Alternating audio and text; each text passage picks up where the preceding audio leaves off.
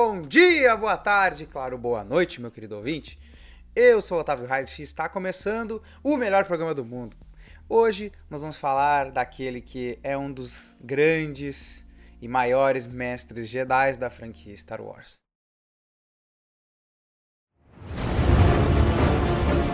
Eles estão vindo.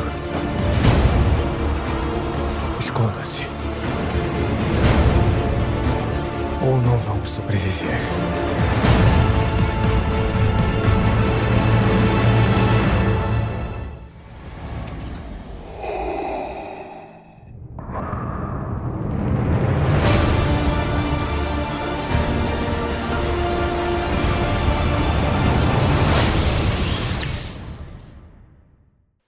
Voltando então.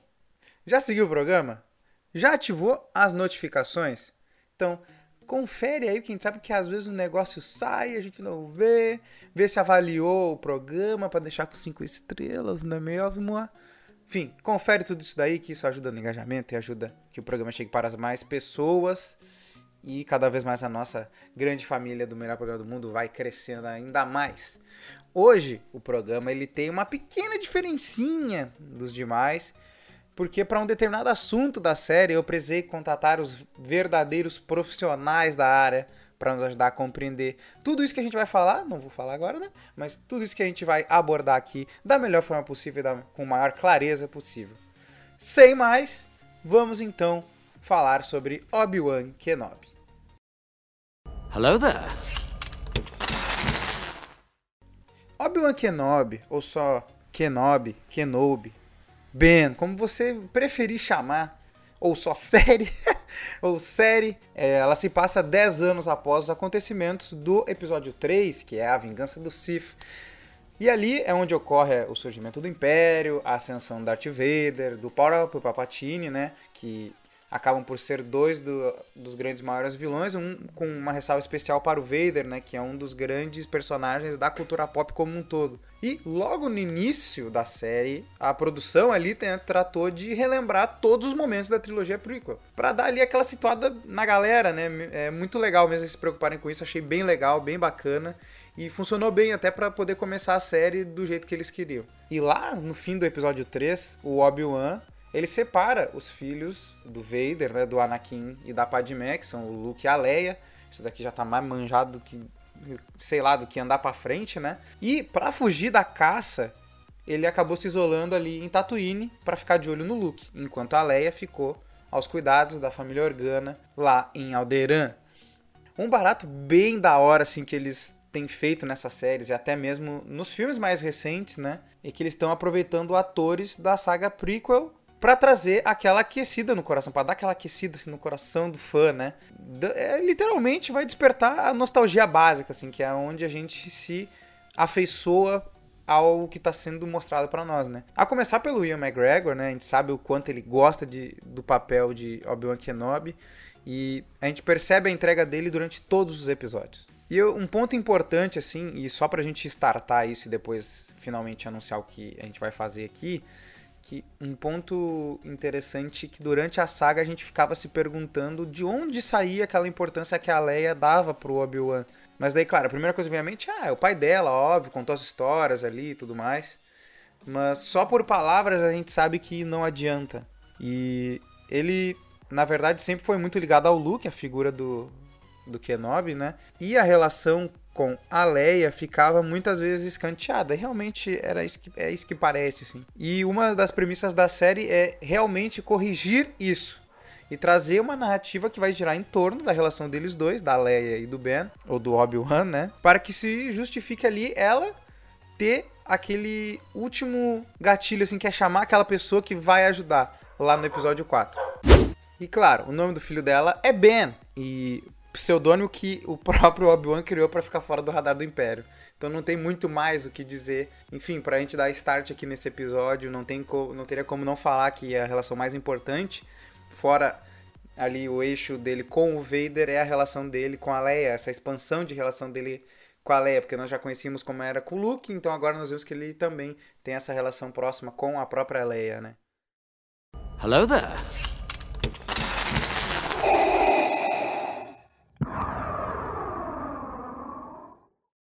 Então, eu mencionei lá no início do programa que a gente teria uma situação especial para esse podcast, né? E esse momento chegou. Eu percebi que existem muitas situações ali que o Obi-Wan ele se encontra ou reflexivo, ou assombrado pelo próprio passado, ou em momentos até mais esperançoso, com mais coragem, assim, com vontade de ousar um pouco mais, né? Mas existe algo na área da psicologia que ela se chama deserto espiritual, ou deserto mental, enfim, a gente já vai ver isso a seguir. E normalmente a gente vai lembrar do deserto como aquele lugar árido, quente, que vai nos desidratar, ou seja, que ele vai nos fazer mal, assim, em si. Mas a ideia que eu mencionei antes, ela vai completamente no sentido oposto.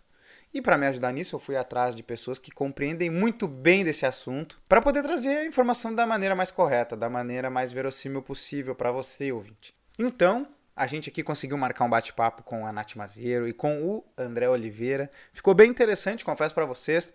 E a gente vai trazer ele aqui pro programa de hoje, porque realmente ali rendeu bastante e eu acredito que vai ajudar a gente a esclarecer toda essa situação. Vamos ouvir. Tá, de novo, eu sou, eu sou o André, Olá, eu sou a Nath. E obrigada pelo convite, né, Otávio, para estar aqui falando um pouco sobre esse tema que é tão legal, é tão interessante, assim, e é uma série que deve ter focado a vida de vários fãs, né? Acho que é, é sempre bacana poder conversar sobre esses temas que despertam através da série que a gente assiste, que acompanha. E essa voz é da Sofia, nossa Claro. filha de 3 anos, que também está participando, enquanto o Matheus, também de 8 anos, está ouvindo O com Matheus fone. viu toda a série. É, o Matheus viu toda a série, mas ele não quer participar. Então tá bom. Não, Vai- mas. Vamos perguntando e vai falando. aqui, Não, tranquilo, tranquilo. Mas é legal que a série tenha tocado nisso, né? Porque, querendo ou não, a gente imagina que, bom, acaba o episódio 3, tá toda aquela treta e pula pro episódio 4 e a gente não imagina como que foi a vida do Obi-Wan, assim. E eu me lembro que no início, assim, quando a série começou a ser divulgada, o pessoal começou a pensar, ih, ó o Han Solo 2.0 ali, ó. História que não precisa ser contada, né? E o pessoal tá hateando bastante, diz que a série foi morna e tal. Só que eu, quando eu vou ler, eu vejo assim, bah, o pessoal tá olhando pelo lado errado, na verdade, né? É, que na verdade também a gente tem que entender que, vamos lá, ele sai de uma jornada de um grande mestre para se tornar de- depois, né, no episódio 4 a gente conhece um grande sábio, né, um grande, é, não só mais o mestre, mas já um, um mestre sábio que é aquele, né, aos estilos, ao estilo de Yoda, né, e, e outros, aí, Mace Windu, que eram os, os conselheiros, né, que ele nunca entrou, na verdade, no conselho, mas, é, enfim, ah, o que a gente percebe, assim, né, que eu acho bem interessante, assim, na questão da série. Eu acho que é por isso que concordo contigo também, né?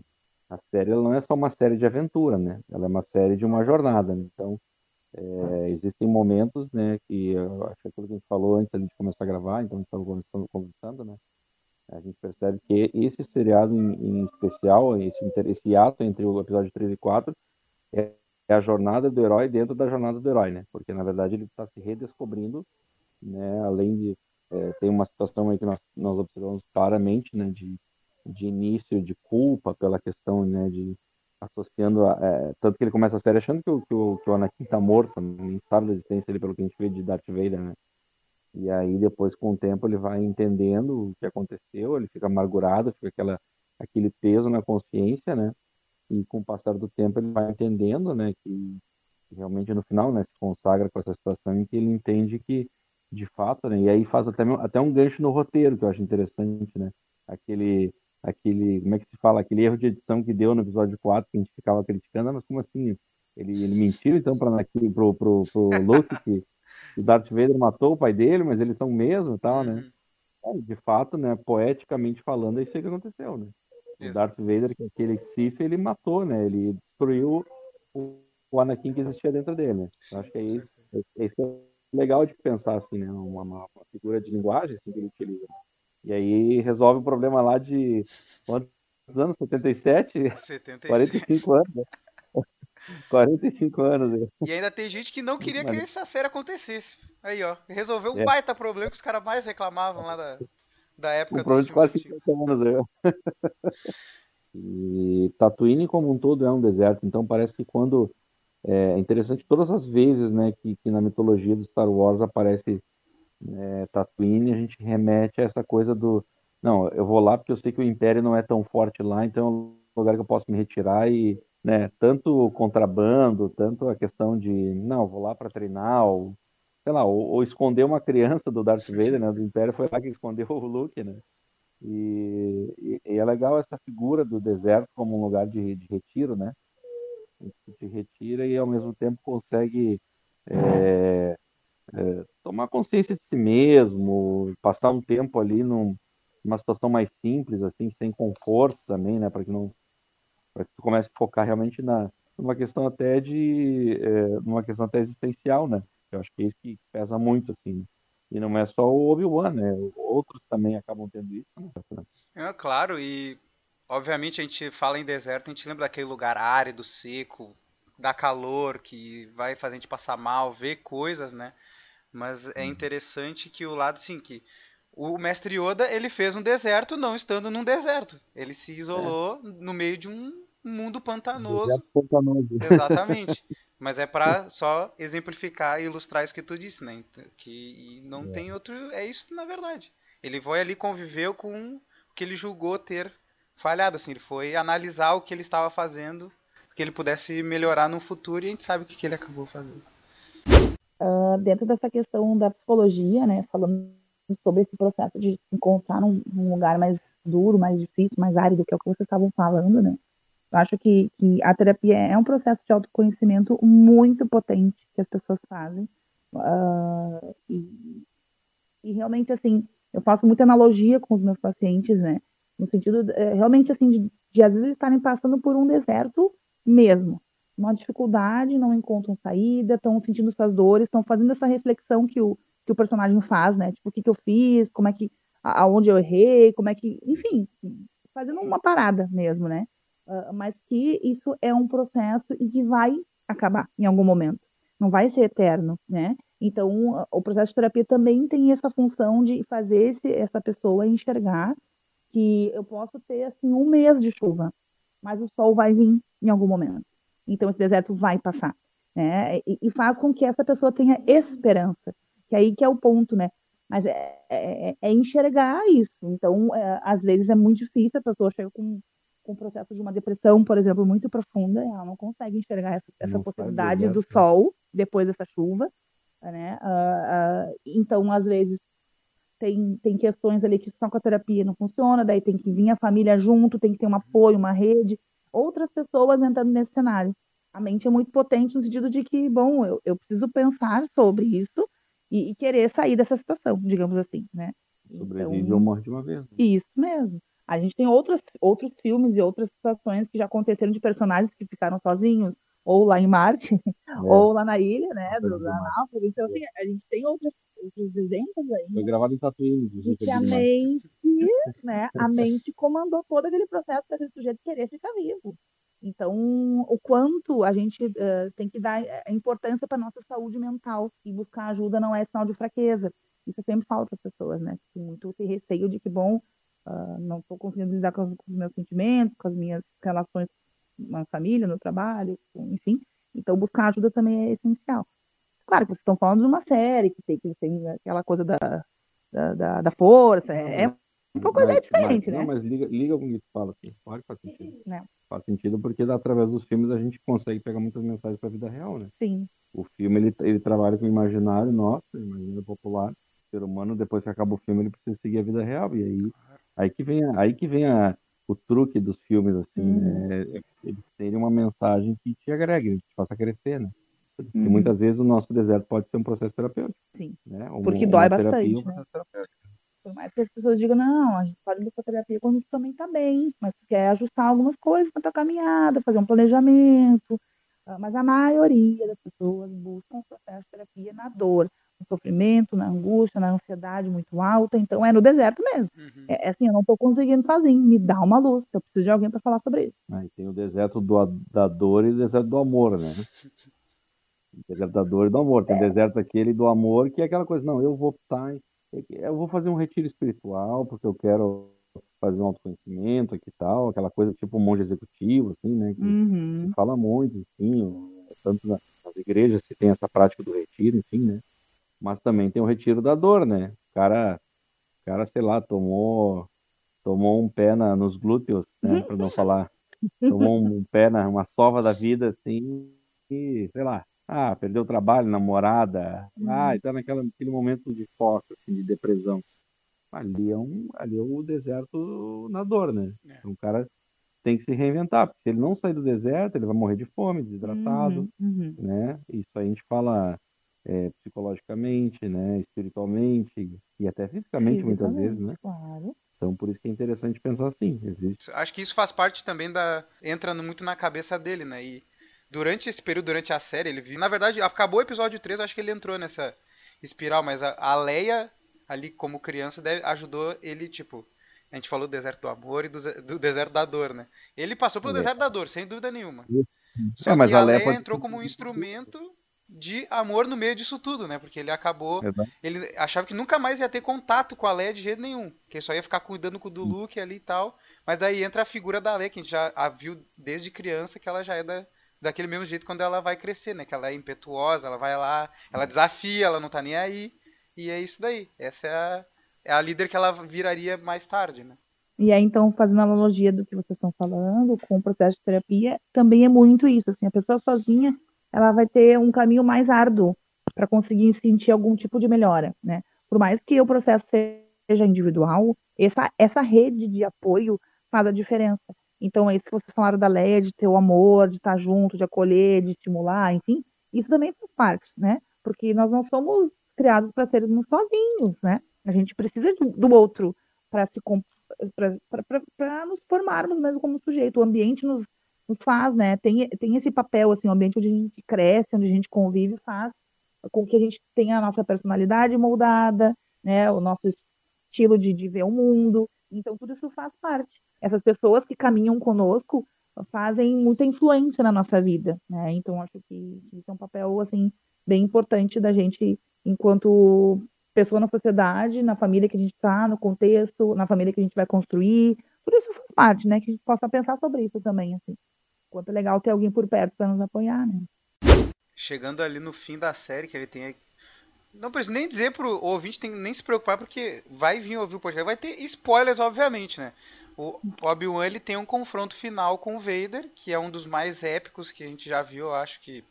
Épicos e emocionais, né? Porque tem muito. Tem muita carga ali, inclusive se o ouvinte assistir legendado, ele vai perceber que tem uma porrada de memes ali dentro daquela cena, que aí o Anakin retribui, que tem o, o High Ground em cima do Obi-Wan, enfim, tem uma, um monte de jogadas ali que eles fizeram. Mas ali tem muito, uma carga emocional enorme e é uma coisa que só os dois atores ali, que é o Hayden Christensen e o Ian McGregor, poderiam fazer.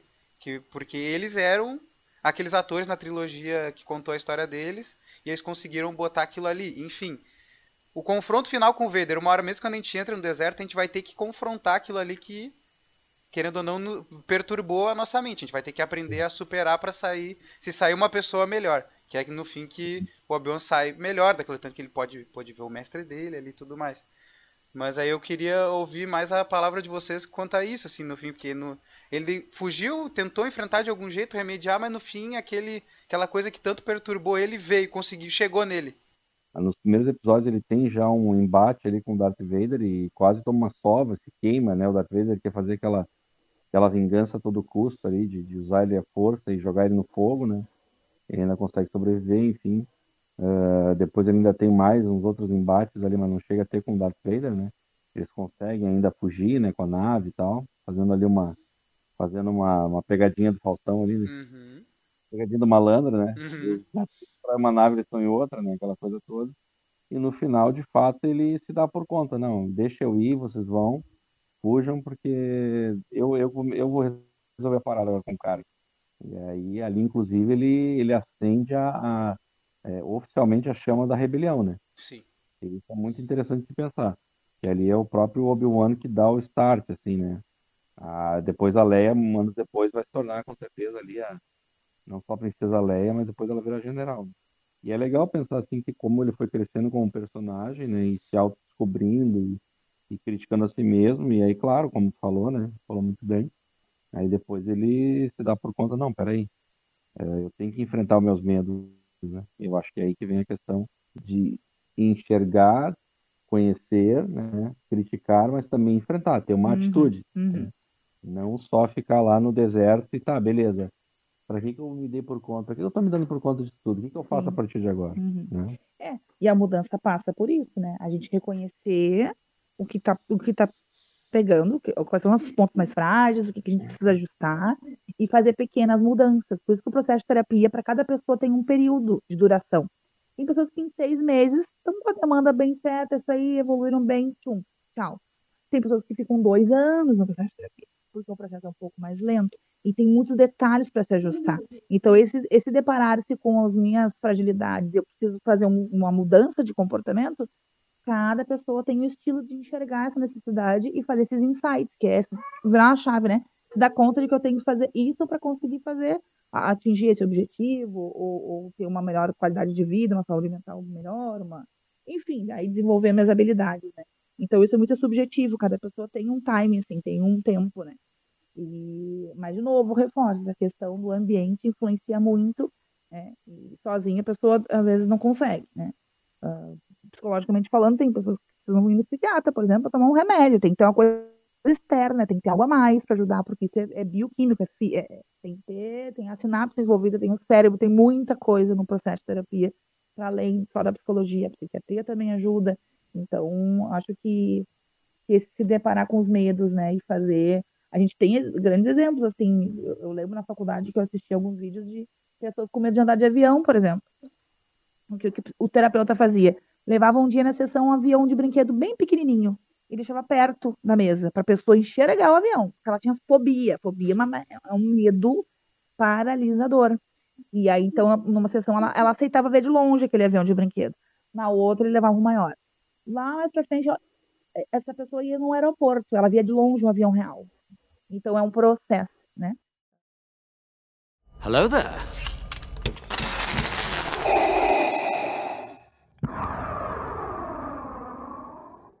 Ouvido isto, creio muito que a gente tenha atingido vários pontos cruciais da série nessa conversa, você pode perceber aí, né, ouvinte? Mas antes da gente ir para os finalmente, eu tenho que fazer chovendo uma olhada aqui, tá certo? Que quando se trata de Star Wars, a trilha, a trilha sonora tava linda, impecável. Eu só senti que faltou um Duel of the Fates, né, que nem rolou no trailer ali, né, mas a gente releva. As cenas de ação eram boas, eram coerentes. E por que que eu digo que é coerente? Porque quando o Obi-Wan ele passa anos distante da força, óbvio que quando ele for enfrentar um dos mais poderosos Jedi ou Sith, como você preferir, seria uma experiência de quase morte, cara. Porém, conforme ele, ele vai se reativando, ao mesmo tempo ele recupera a forma daquilo que um dia ele já foi, que é um dos grandes mestres Jedi que a gente conhece, um grande general da Guerra Clônica, né? Mas agora falando do Vader, não tem, não tem muito assim como não chover numa olhada aqui também, sabe? Cada produção que sai nova desse universo, ela é utilizada para ampliar a força da figura dele. Vou tentar ser mais claro assim, ilustrando com a série. Ele destruiu a terceira irmã sem nem usar o sabre dele. Ele segurou uma nave de decolar. Ele impediu uma nave de decolar, uma nave gigante de decolar. Ou seja, a gente vê que o pessoal tá querendo trazer essa dimensão que o Vader tinha dentro do Legends. Você que já é ouvinte aqui, cadeira cativa com a gente. A Gamora tá latindo no fundo, mas não tem problema. Ela sai latindo, já apareceu em outros também. Sabe que a gente já falou disso. Isso aqui é muito bom, cara. Porque a gente, digamos assim, tem a saga da Inquisição, que a gente já vai vendo cada vez mais, né? A gente vai vendo pinceladas, assim, sobre essa jornada que tem após a Ordem 66, o episódio 13 em si. Mas ali, a figura que a gente tem do Vader dentro do Legends é de um ser completamente imparável, assim, sabe? E aos poucos eles estão construindo isso. Não que a gente já não tivesse sem mais, mas a gente está vendo isso acontecer. E eles estão tirando coisas do Legends e aos poucos eles estão trazendo pro cânone principal também. Então, cara, eu tô gostando bastante. E, sinceramente, ver o Vader como a figura que a gente sempre imaginou, mas talvez às vezes não aparecesse tanto assim, é monstruoso, cara. A CGI funciona também aqui, tá? Não vai ser um ponto negativo nessa ocasião. Chega de, de discutir sobre isso aqui por enquanto, né? Ela contribui para todos os momentos críticos da série. E é só isso mesmo sobre CGI. É isso que a gente tem que dizer, como a gente espera mesmo. Além disso, tem memes da internet retornando aqui, como Hello there! E o, o Vader retribuindo o que ele tem, o high ground pro Obi-Wan Kenobi também. Então tem coisas ali que eles aproveitaram e também trouxeram coisas que são memes na internet para dentro da obra, isso é bem legal. E também ali tem a presença de certos diálogos que vão consertar coisas que eram consideradas como furos de roteiro, principalmente na, na trilogia que iniciou tudo, conforme a gente citou na conversa de antes ali, mas como é o discurso que o foi o Vader que matou o Anakin. Então aquilo ali é bastante impactante e resolve aquela conversa que o Obi-Wan tem com o Luke lá no episódio 4, né? Outro detalhe interessante é que eu não consegui deixar de linkar a história da terceira irmã, da Inquisidora, com a parábola um pouco assim do filho pródigo, na verdade, que a, a diferença aqui, no caso, né, ela se tomou pela vingança, né, não pela ganância ali de gastar os, o dinheiro que o pai tinha dado e tudo mais. Mas que no final ali ela consegue fazer o certo, ela discerne assim quase que no, quando ela chega no ponto crítico, assim, igual o filho pródigo acontece. E ela no fim ali decide se optar pelo caminho da luz no final de tudo, né? Então foi bem bacana e eu não consegui deixar de não associar isso à parábola do filho pródigo. Gostei bastante desse detalhe aí, eu acho que bebeu bastante dessa, dessa história. Hello there.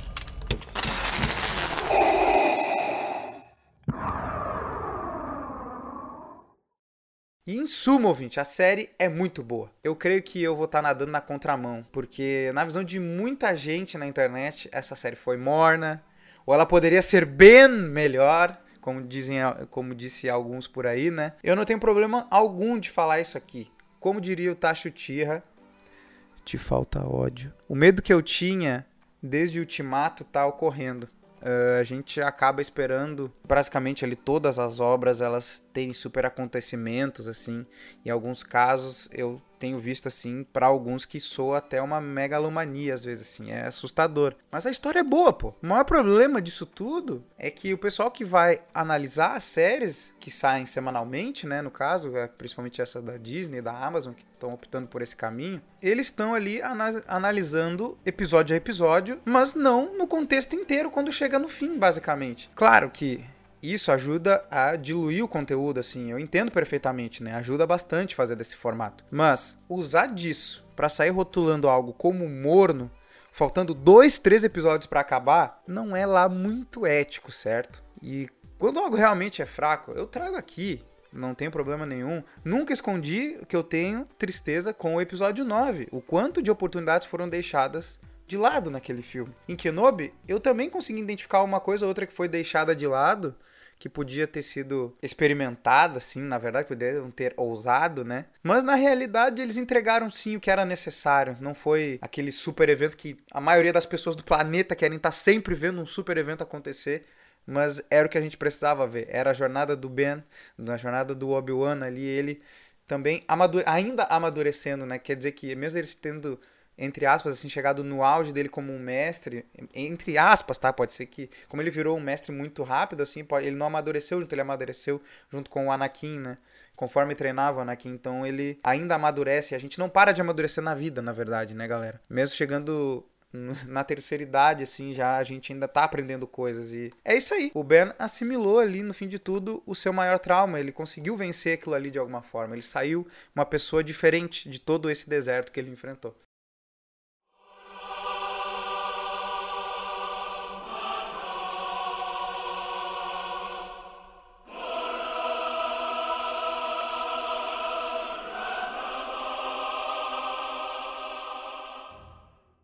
Mas é isso, ouvinte! O programa está chegando ao fim. Eu espero que você tenha gostado. Mas antes de encerrar, eu agradeço a Nath e o André por terem engrandecido o programa de hoje. A participação deles com certeza rendeu e fez esse podcast ser mais especial ainda. Ainda mais com um dos personagens aí mais queridos do universo Star Wars. Um dos que tem um dos arcos mais legais de ser acompanhado, né, dentro da franquia. Fora Luke, fora ali a, o nosso trio clássico, enfim, entre outras narrativas que tem, né? Sabe que o Obi-Wan, além dele ser meme na comunidade, ele é um dos mais queridos também. Os avisos eu dei lá no início do programa, mas eu repito aqui, né? Tem a perguntinha mágica que eu esqueci de falar lá no início. Então segue a gente aí, ativa as notificações. Você sabe como é que é o ritual aqui no, programa, no melhor programa do mundo. E eu espero você no próximo episódio, galera. Até a próxima. Valeu! Falou! Tchau!